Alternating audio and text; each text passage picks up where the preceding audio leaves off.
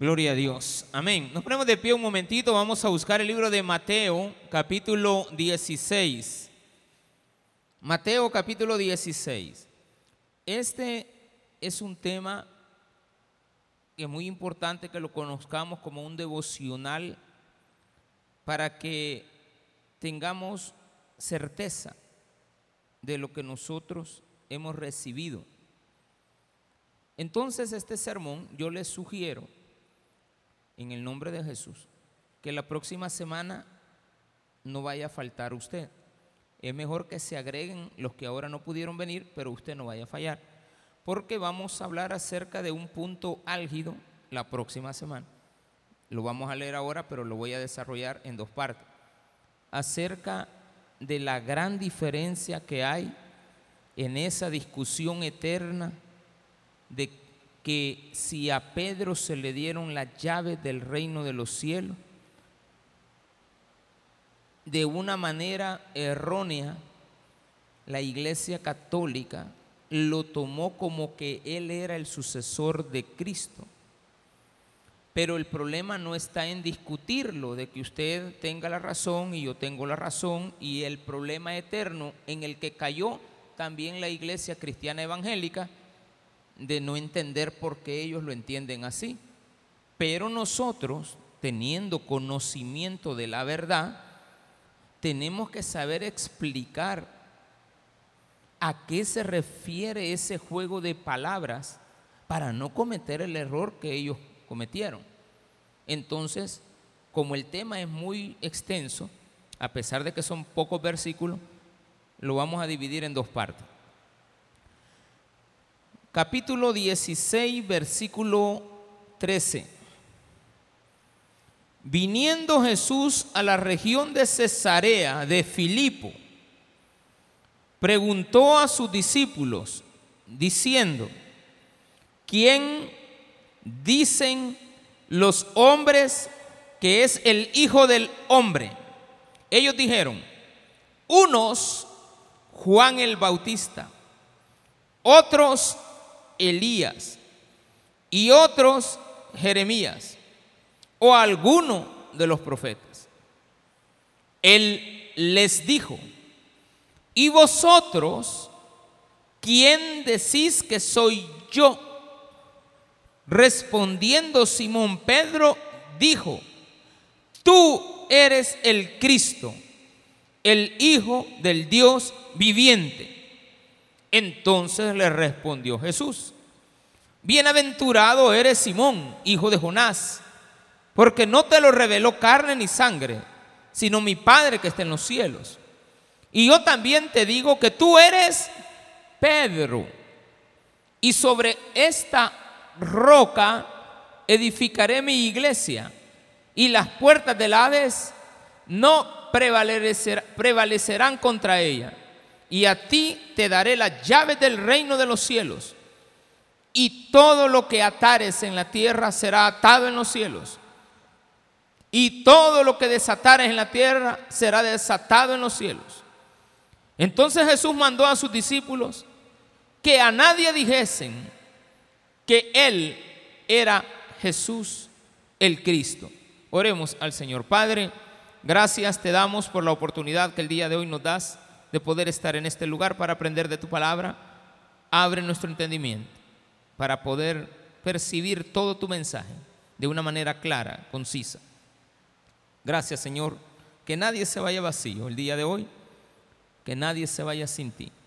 Amén y amén. Pueden tomar sus asientos, mis amados hermanos. Voy a leerles otra porción de la palabra que está en el libro de Marcos, capítulo 8, pero ese no lo busque, lo voy a leer solamente. Versículo 27. salieron Jesús y sus discípulos por las aldeas de Cesarea de Filipo. Y en el camino preguntó a sus discípulos diciendo, ¿quién dicen los hombres que soy yo? Ellos respondieron, unos Juan el Bautista, otros Elías y otros algunos de los profetas. Entonces él dijo, ¿y vosotros quién decís que soy? Respondiendo Pedro le dijo, tú eres el Cristo. Sencillo. Pero él les mandó que no dijesen de él esto, de él a ninguno. Vamos a leer otra porción que está en el libro de Lucas capítulo 9. Versículo 28. Perdón, versículo 18. Aconteció que mientras Jesús oraba aparte, estaban con él dos discípulos y les preguntó diciendo, ¿quién dice la gente que soy yo? Ellos respondieron, unos Juan el Bautista, otros Elías y otros algún profeta de los antiguos ha resucitado. Él les dijo, ¿y vosotros quién decís que soy? Entonces respondiendo Pedro dijo, el Cristo de Dios. Bien, tenemos las tres historias, pero solamente en la de Mateo se nos amplía la respuesta que le dijo Jesús de lo que iba a hacer Pedro, de lo que Pedro le dijo a Jesús, tú eres el Hijo de Dios, el Cristo, el ungido. Pero,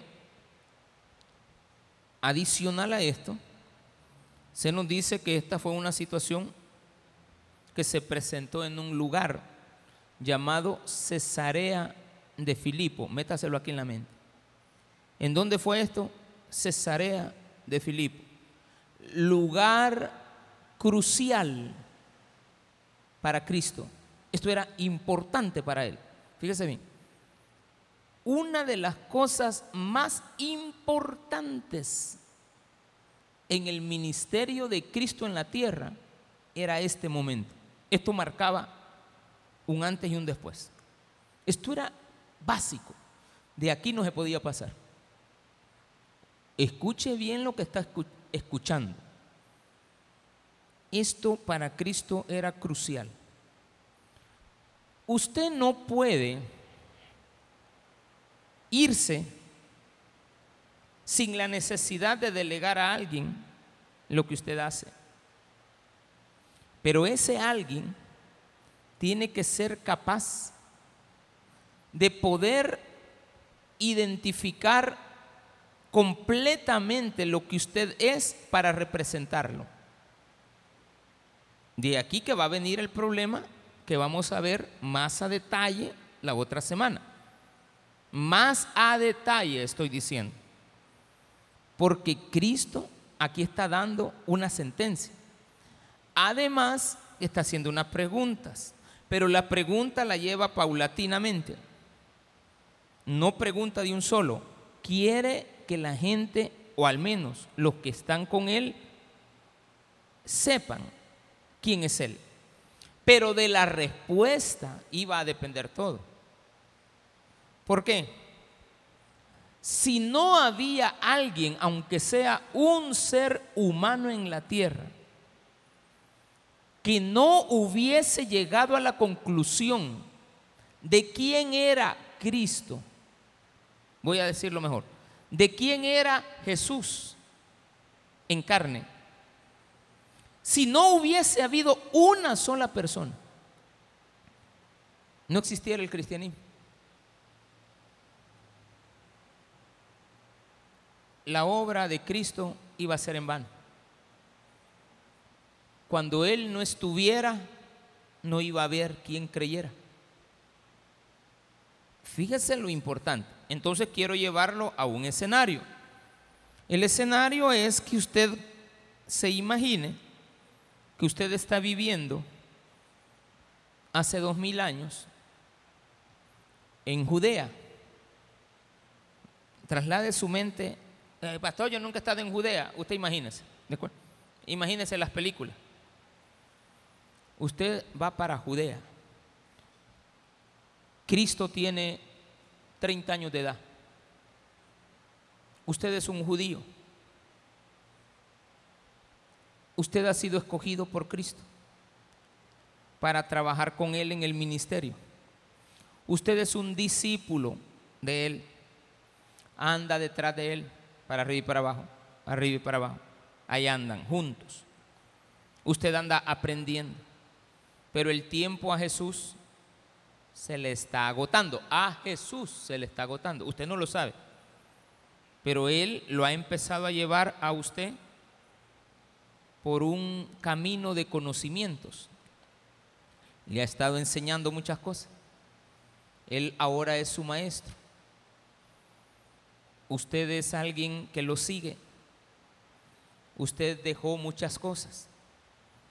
Usted ha andado viajando con Jesús.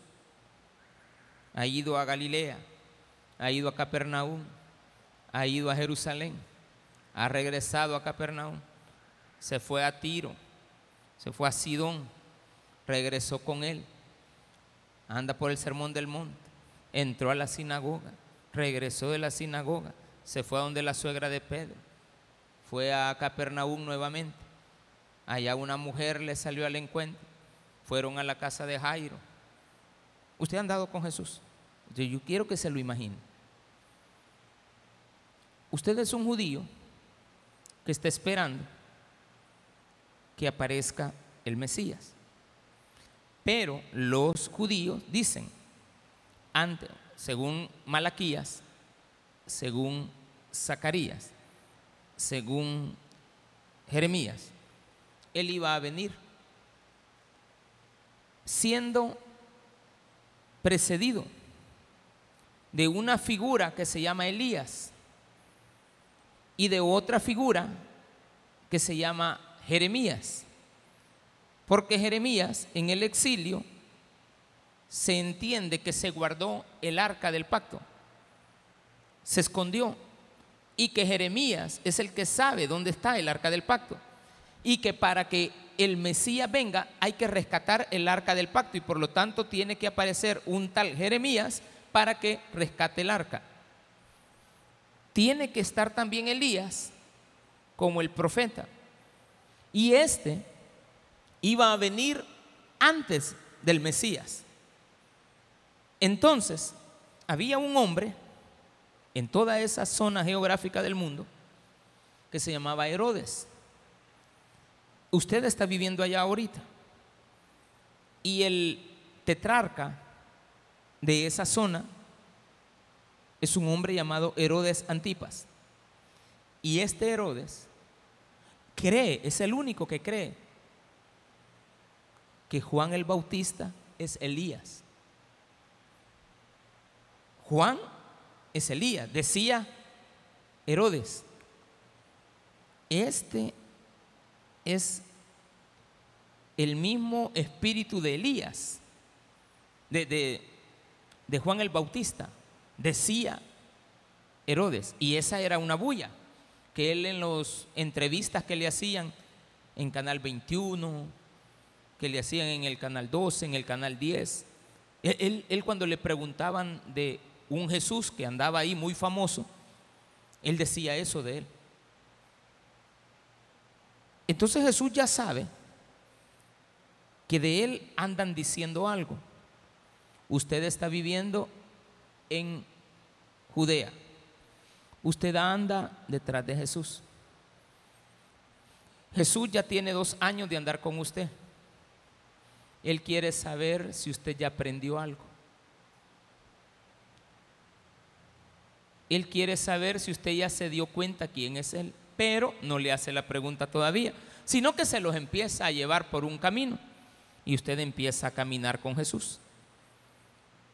Y ya están ahí por Galilea, andan atrás del, del lago de Genezaret.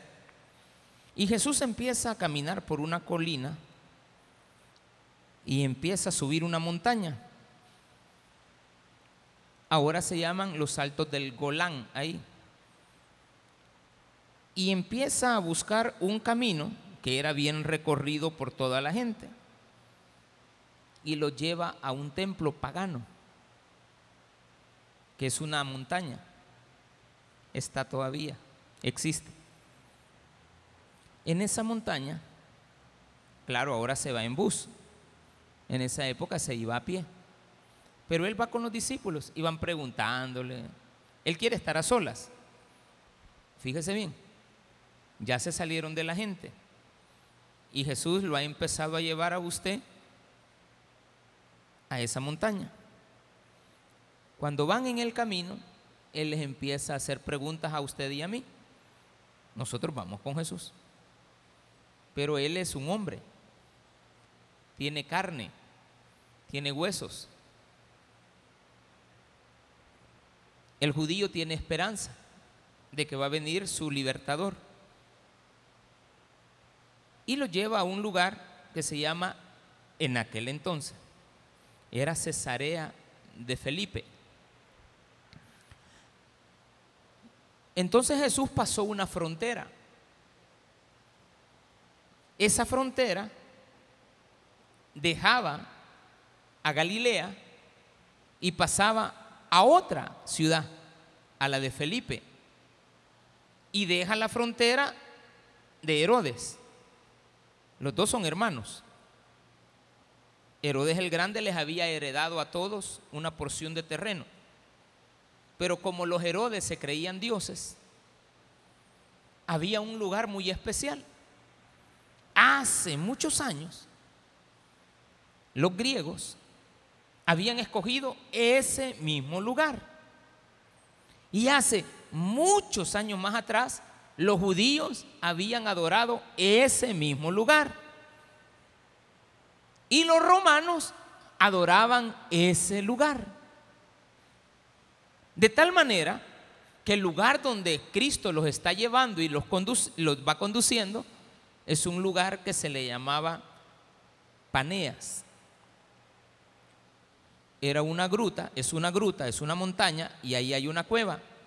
Y en esa cueva hay muchos, pero muchos altares. Y en el camino, en todo el recorrido, para llegar hasta ahí, hay muchos altares a dioses paganos de los vales. Desde que usted empieza a caminar y sube la montaña, ahora ya se lo robaron, va, todas esas cosas, solo están los huequitos. Pero ahí estaban los dioses vales. Y en el camino Jesús le va, está viendo que usted a qué, qué es lo que está observando. Y le empieza a hacer preguntas acerca de lo que la gente creía de él. Se la está haciendo a usted.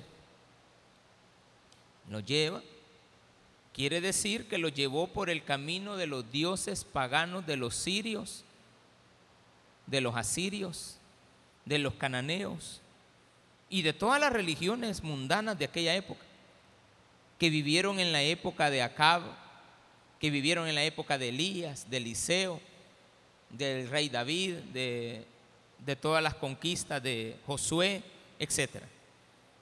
Entonces Dios lo lleva a usted por un camino de dioses paganos, pero usted va con él.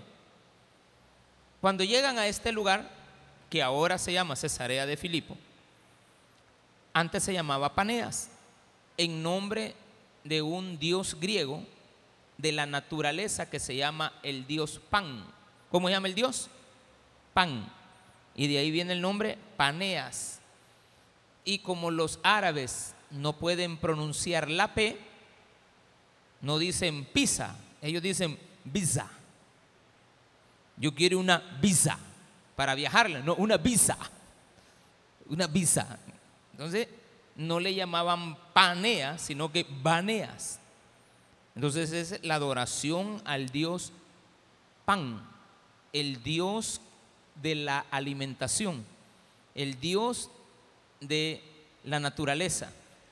La la Pachamama, ¿de acuerdo? Es la misma.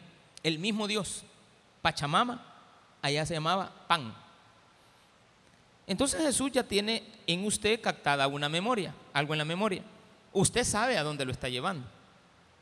No le dice nada. Usted va con él. Y Jesús le va preguntando, ¿qué dicen de mí? Y la gente, ¿qué dice? Mira ahí cómo van las encuestas. ¿Qué, ¿Qué piensan de mí en esto? La gente que piensa todavía no ha llegado a ti. La gente que dice. Llegando al lugar, resulta que ahí, imaginémonos que es este lugar así, y usted va caminando en esa, en esa parte, ese es el caminito, pero todo esto es una poza de agua. Y esa poza de agua es el lugar del nacimiento del río Jordán. Es una montaña y ahí está goteando agua toda la vida. Y esa agua cristalina, pero es tan negra, el fondo es tan profundo que se mira negro. Pero cuando usted saca agua es clarita. Y de ahí empieza a surgir el río Jordán. Entonces Jesús los está llevando a usted y a mí a un lugar de creencia religiosa. En primer lugar, es símbolo de todos los dioses baales de los cananeos. Segundo lugar, es el lugar especial para toda la religión griega, los filósofos, porque ahí nace el pan, el dios pan. También es el lugar de adoración de los romanos. Bueno, pasemos al río Jordán. De los judíos, porque ahí nace el río Jordán y el río Jordán es sagrado para los judíos. Usted no les hable mal del río Jordán porque es sagrado, ¿de acuerdo? ¿Estamos bien? Pero también se llama Cesarea de Filipo. Resulta que César había construido ahí, en esa montaña, la habían forrado de mármol. Imagínese usted. Y entonces César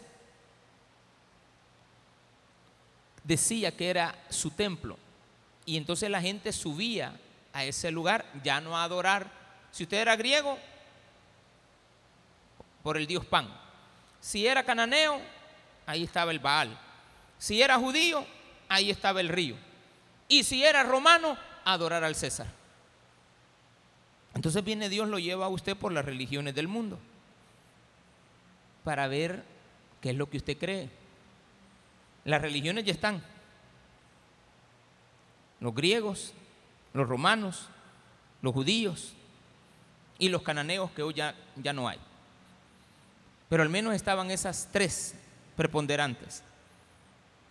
Y ahí en ese lugar, que se llama Cesarea de Filipo, Felipe le había hecho ese templo en honor a su padre, para que adoraran a su padre. Pero después se pasó a llamar, ya no se llamaba, eh, el lugar se llamaba Herodías, pero también llegó a llamarse Cesarea de Filipo en la actualidad, para distinguirlo de Cesarea Marítima, que está en el mar. Ese está en la montaña. Entonces, en ese lugar, Jesús les hace una pregunta. ¿Estamos ya? ¿Usted está ya ahorita? ¿O está todavía esperando que si el chucho le salió de la casa? Si usted está pensando en, los frijoles que dejó en el fuego, estamos perdidos, hermano. Usted tiene que estar aquí ahorita. ¿Cuál es el versículo? Mateo capítulo 16, ¿verdad? Mateo capítulo 16. Dice, viniendo Jesús a la región de Cesarea, fuera de la bulla, fuera del bullicio, la gente ya no lo iba siguiendo, ya no había una mujer con flujo de sangre, ya no está Jairo, ya no está la multitud, ya no hay ciegos, no hay nada, no hay gente pidiendo pan, no hay gente que alimentar, no hay nada. Está usted solo con Jesús. Y bien calmado, un clima agradable, el lugar de adoración, santidad, silencio los olivos. No hay nadie, solo está usted y él. Y está en medio de un templo pagano. Y dice aquí, viniendo Jesús a la región de Cesarea de Filipo, preguntó a sus discípulos diciendo, ¿quién dicen los hombres que es el Hijo del Hombre? Ellos le dijeron, fíjate que algunos dicen que tú eres Elías. ¿Quiénes algunos? Pues la gente que sigue a Herodes, los seguidores de Herodes, porque había una religión herodiana que le rendían culto a los, a los césares. La gente creyó que Nerón era Dios y lo hicieron Dios después de que Cristo murió, en años 70 después de Cristo. ¿Quién dicen los hombres que es el Hijo del Hombre? Ellos dijeron, unos dicen que tú eres Juan el Bautista, otros dicen que tú eres Elías, otros dicen que tú eres Jeremías, y hay otros que dicen que tú eres un profeta.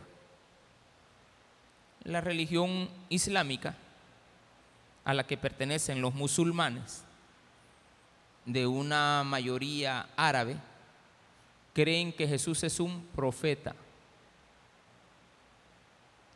si me voy a los testigos de Jehová, dicen que Él es un Dios. Un Dios. O sea, no es Dios, Él es un Dios. Que Jehová es Dios y que Jesús es un Dios. Los mormones dicen que fue creado y que Satanás es negro y que Jesús es blanco. De mire al de la par, si hay algún negrito ahí a la par suya, para los mormones, ese es descendiente cabal. Pero es para ellos. Ellos dicen eso, con mucho respeto.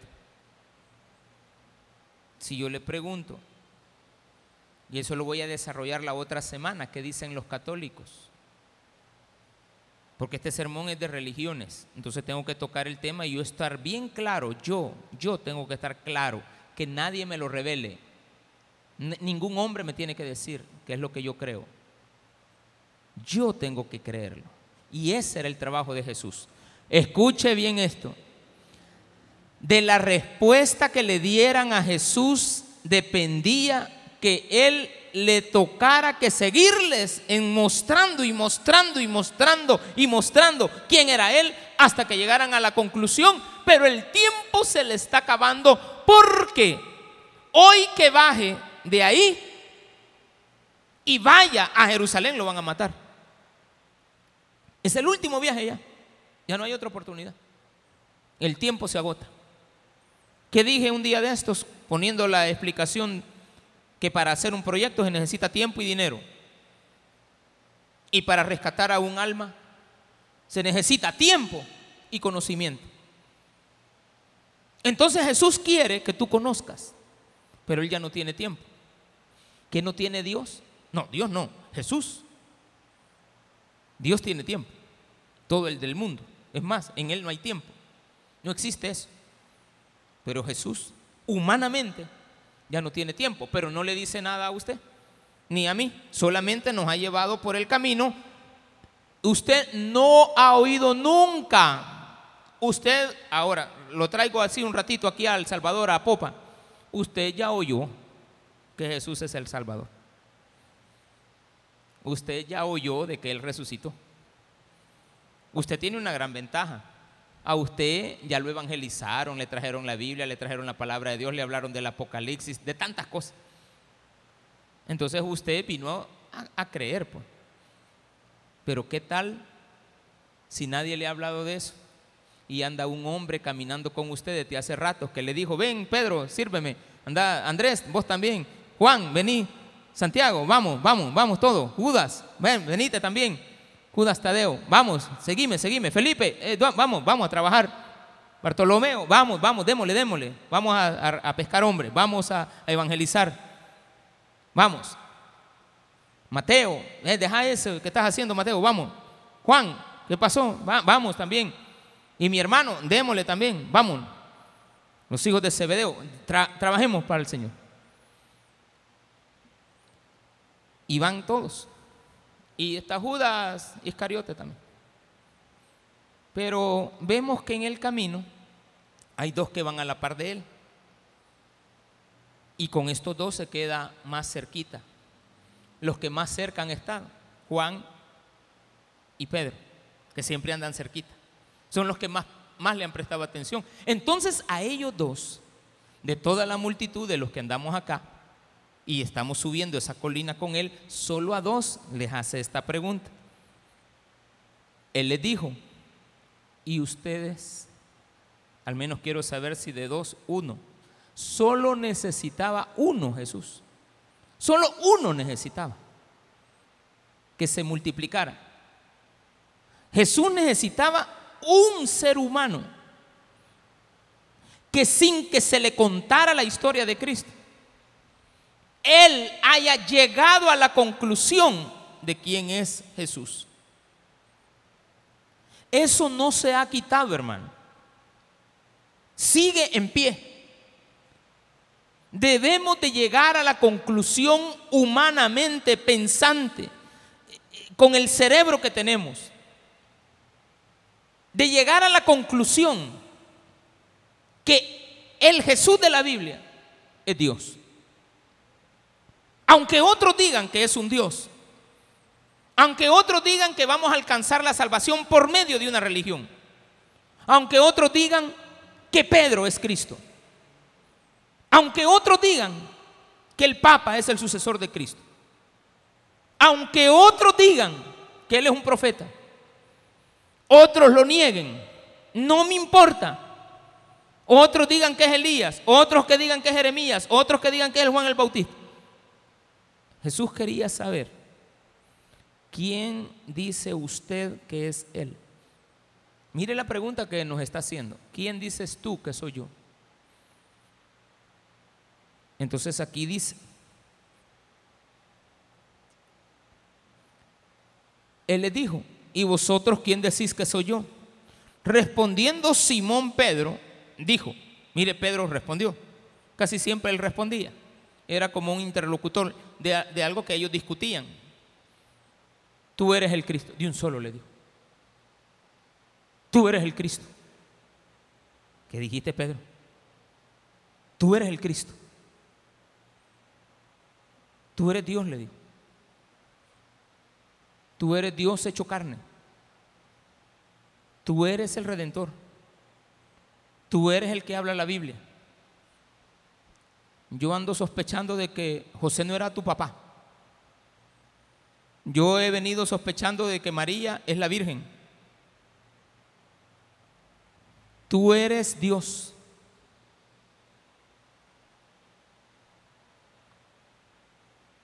El Hijo del Dios viviente. Entonces le respondió Jesús, bienaventurado eres Simón. Fíjese de que no le dice Pedro. Y aquí hay un problema para la iglesia tradicional. Le llamó no por el nombre que él le puso de pila o por el que se conocía después a Pedro por su carácter, sino que el nombre que le habían puesto en el nacimiento. Este es muy importante hijo de Jonás. Tú no eres hijo de Dios. Tú eres Simón, hijo de Jonás. Eres un ser humano, nacido de una mujer, engendrado por un hombre. Tu padre se llama Jonás.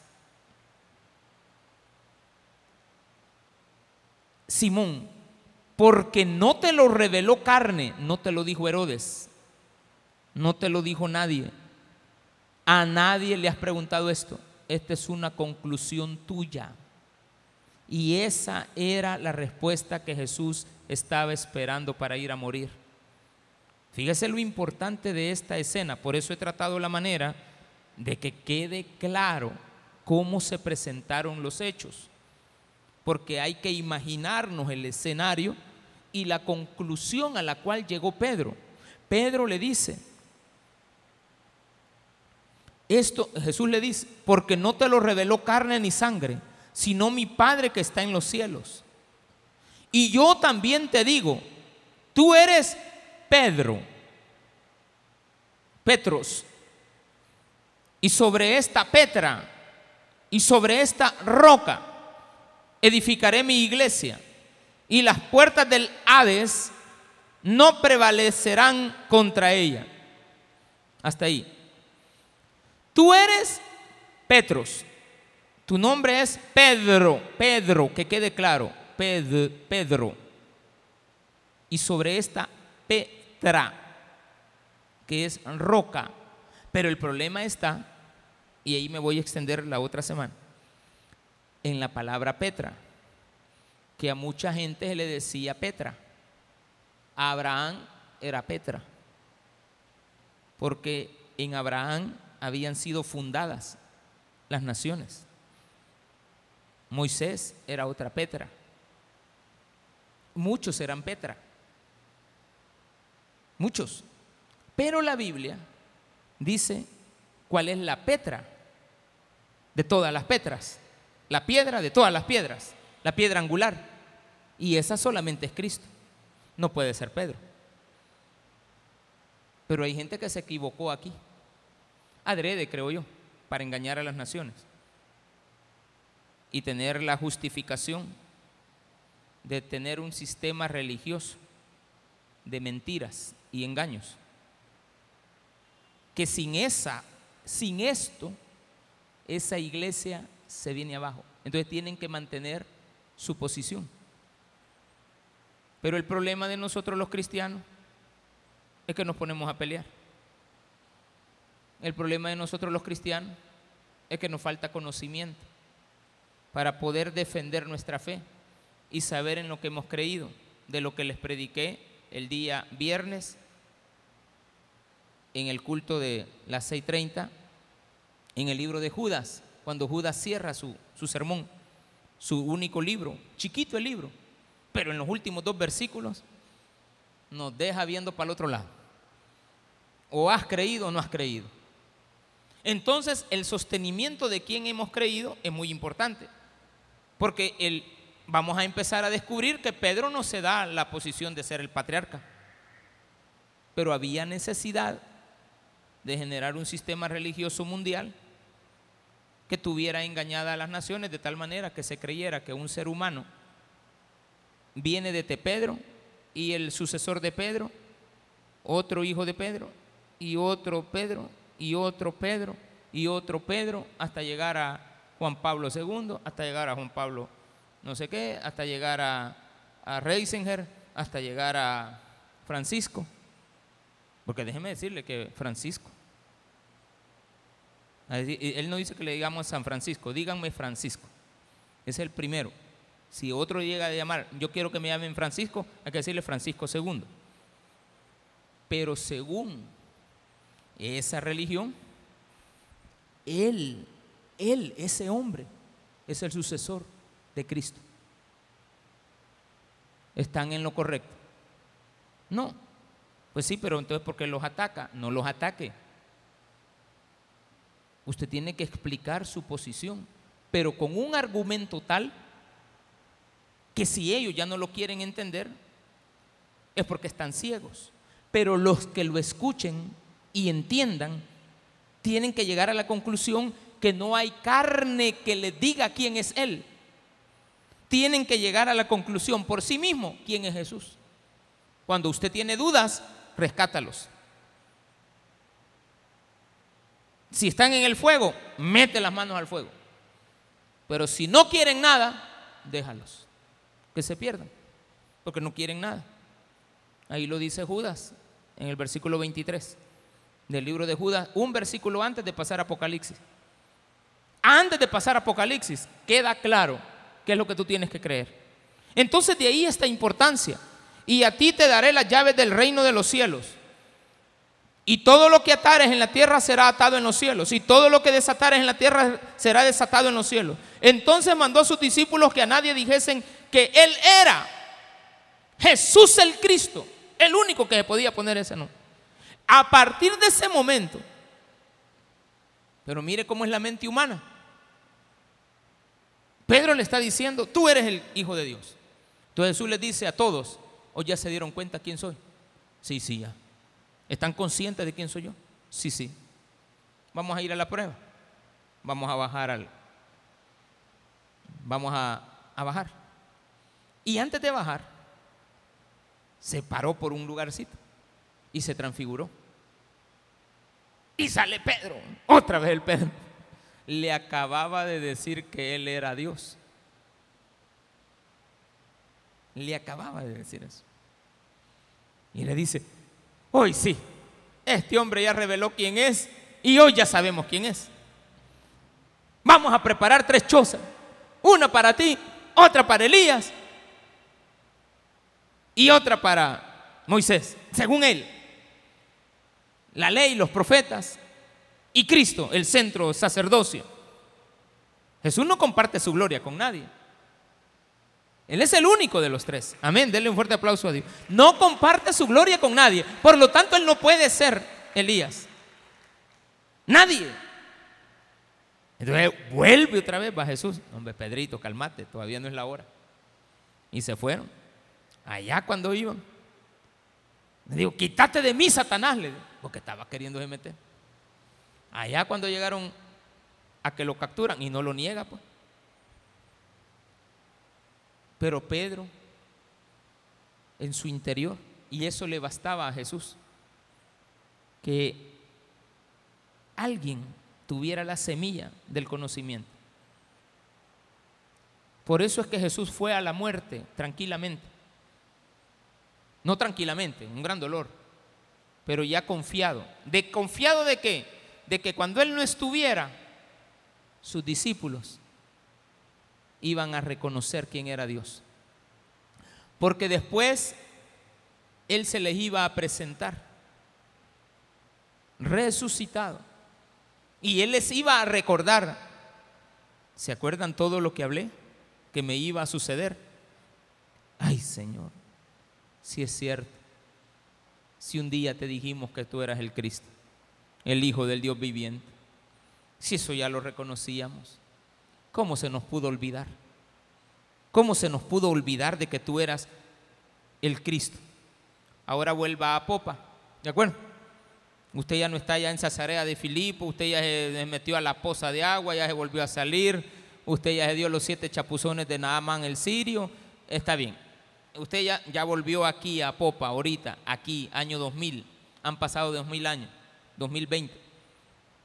Jesús murió en el año, póngale 33, quiere decir que en el año 33 o 29 después de Cristo vamos a estar celebrando 2000 años de su muerte. Ahorita estamos a 2022 de su nacimiento. O sea que estamos cerca de una fecha muy representativa para nosotros los cristianos. Lo importante es que a estas alturas yo le tengo que hacer una pregunta bíblica a usted como de Jesús hacia usted.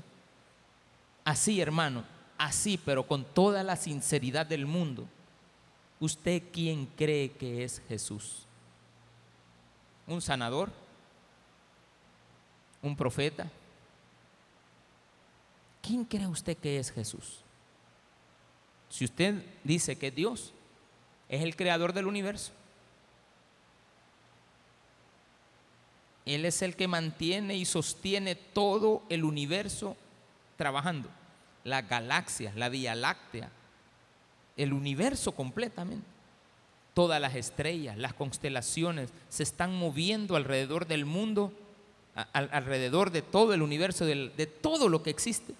Sus órganos, su piel, sus, el crecimiento de su pelo, de sus uñas, de sus células, de sus enfermedades. Usted tiene que llegar a la conclusión que ese Jesús que tanto hablamos todos los días en esta iglesia, porque solo de Él hablamos, Jesús es Dios. Esa es nuestra religión. Decir que Jesús es el Dios omnipotente, omnisciente, omnipresente en todo lugar. Ese que vino a la tierra y anduvo caminando con Pedro, que lo llevó a ese lugar llamado Cesarea de Filipo, que lo llevó por todos los templos de los Baales, que lo llevó al lugar donde había nacido la creencia del Dios Pan, la creencia de, que ahí estaba eh, el espíritu de Herodes, que ahí tenían que ir a adorar a Herodes. Si algún día usted tiene la oportunidad de ir, ese lugar tiene que ir. Y ojalá que el guía turístico tenga 20 para el peso. Y si no los tiene, usted ya lo sabe. Usted quédese callado si alguien está hablando tonteras. Si alguien anda recogiendo agua del Jordán para traerla aquí en una botellita, ese anda perdiendo el tiempo. Usted tiene que llegar ahí y pensar con el ruido del río Jordán que está sonando, porque hay una cascadita que han hecho para que se oiga artificialmente. Usted tiene que pensar, cuando vea esa poza negra, de tan profunda que es, va a haber unas, unas cuevitas que la gente esculpió y ahí están las figuras. Ya no están los templos, ya no están las figuritas, pero solamente está eh, donde ellos las ubicaron, en la roca, las arrancaron, se las robaron ladrones. Ya no está, no hay ni una, no vaya a ir a buscar, ay, me voy a tener un templo de, Artemisa. voy a ir a traer a Jerusalén este, un pedazo de la cruz de Jesús. Voy a ir a traer tierra del Jordán, porque este, piedras del Jordán, voy a ir a traer tierra de Jerusalén. Ay, hermano, usted está, usted está en otra onda. Usted tiene que saber quién es Jesús. Jesús lo es todo, hermano. Jesús es Dios, es mi vida, es mi camino. Es lo que yo deseo conocer un día. E, es el que murió por mí, murió por usted, murió por todos nosotros. Es el que fue a la cruz, el que resucitó. Nadie lo resucitó, él solito se resucitó. E, ese hombre que estaba viendo Pedro, Pedro le dijo, tú eres el que, el que detuvo el sol en Gabaón. Tú eres el que hizo a Adán y Eva. Tú, tú eres el que formó las constelaciones.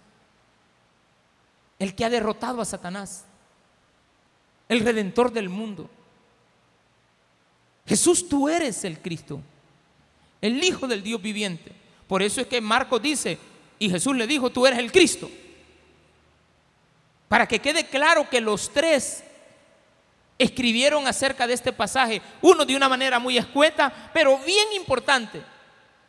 Los tres dicen, los tres evangelios, que la conclusión fue que ellos aceptaron que el hombre que habían dado con ellos era Dios. Eso no es fácil, hermano. Porque es como que ahora Cristo no hubiera venido todavía y hasta hoy hubiera aparecido un hombre llamado Jesús y nosotros fuéramos sus seguidores. Pero en lugar de andarlo siguiendo, anduviéramos en la mente, ¿quién es Él? ¿Quién es Él? ¿Por qué tanto poder? ¿Por qué tanta autoridad? ¿Por qué le habla al mar y, y las olas se detienen? ¿Por qué toca los corazones y la gente se transforma? ¿Por qué sintió que esa mujer le tocó? ¿Por qué le habló a la mujer que estaban a punto de apedrear? Todas las conclusiones de la vida. ¿Por qué la fiebre le dejó a mi suegra? ¿Por qué le dijo a la niña, levántate? Talita, come.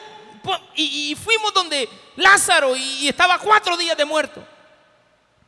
Y le dijo, Lázaro, ven fuera. ¿Quién es él? Entonces Pedro andaba con aquello. Oye, hasta que Jesús un día le pregunta, tú, ustedes, no le dijo tú, sino que ustedes. Pero yo le hago la pregunta personal. ¿Usted quién dice que es Jesús?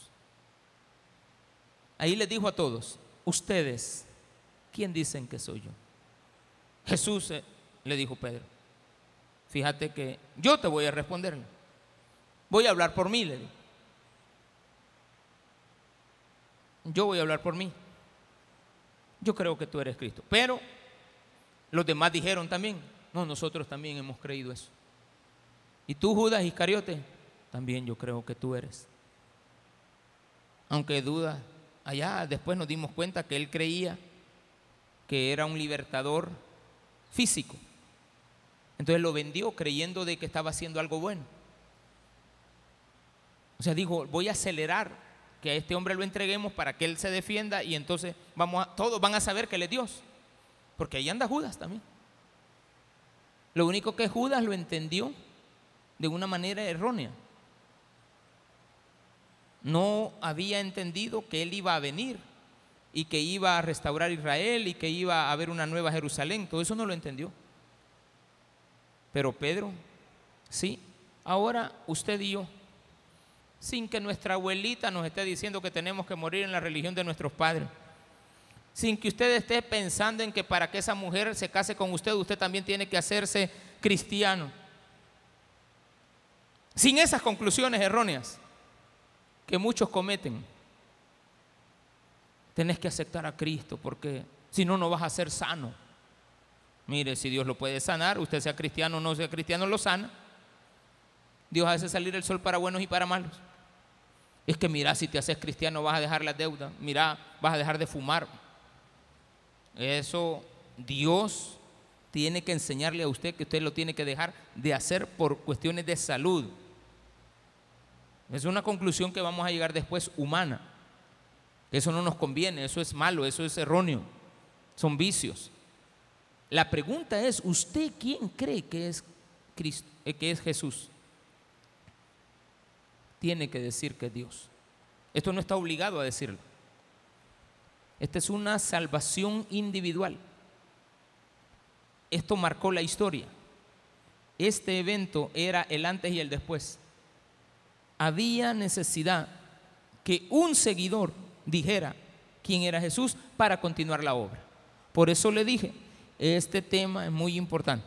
La próxima semana vamos a ver errores de interpretación en esto, a lo cual se ha llegado a una conclusión errónea, yo diría, yo creo personalmente, después de estudiar un poquito y conocer y ver lo que veo, que no fue una cuestión de interpretación errónea.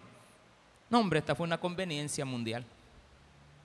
Tener engañada a la gente con una religión.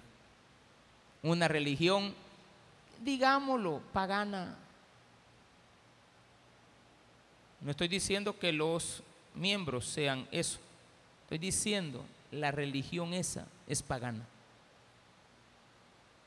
Pastor, es que, eh, es que el hecho que les amemos para sacarlos de la ignorancia no quiere decir que les vamos a mentir. Es que hay que decirles en qué error están. Como cuando tú hablas con un hijo que está metido en drogas, tú le dices que son las drogas. Tú le dices que es el homosexualismo. Tú le dices que es el error. Tú tienes que tener conocimiento de lo que Él está padeciendo, pero tienes que tener conocimiento de la verdad en la cual tú has creído y defender tu fe de tal manera que las personas no tengan argumentos erróneos para contradecirte a ti, aunque ellos no quieran aceptar lo que tú les enseñas, pero no deben de tener argumentos para refutarte. Más sin embargo, si lo hacen, son ignorantes de los cuales habríamos que apartarnos. Es sencillo. Nunca vamos a criticar a los miembros de una religión. Vamos a enseñar los orígenes de las falsas sectas. Pero no vamos a estudiar sectas tampoco, porque es un error estudiar las sectas. ¿Por qué, pastor? Porque todos los días nacen sectas. Todos los días, todos los días, todos los días, a nivel mundial, nacen sectas, nacen sectas. Si Maradona no hubiera nacido, no estuvieran los maradonianos, que dicen que la D es de Dios, la D de Dios, la I y la O es el 10. Imagínense. Y le agregan la S para que diga Dios. Maradona es Dios. Pregunto, ¿y Maradona creía que él era Dios? No. Pero hay gente que dice que Maradona es Dios. Pero Maradona no. Entonces hay gente que dice que Pedro es Dios, pero Pedro no decía eso. ¿Entendió? Hay gente que dice que es alguien, pero no lo es. Entonces decían que Jesús era Elías, pero Elías no era, Jesús no era Elías. Pero hay gente que decían eso de él.